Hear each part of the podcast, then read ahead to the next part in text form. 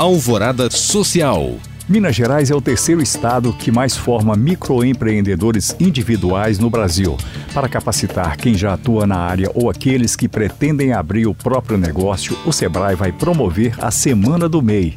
Realizado em todo o país e com atividades online e presenciais, o evento vai oferecer palestras, oficinas e atendimento especializado sobre empreendedorismo.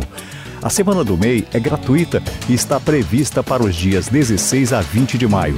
Mais informações no site sebrae.com.br barra Minas Gerais.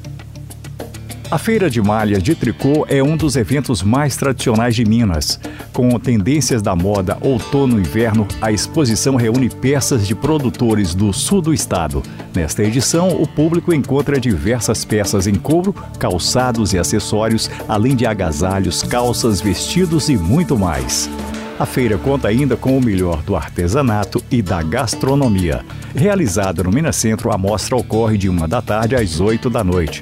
Os ingressos podem ser retirados gratuitamente no site do evento ou na bilheteria do local. Para mais informações, acesse feirademinas.com.br.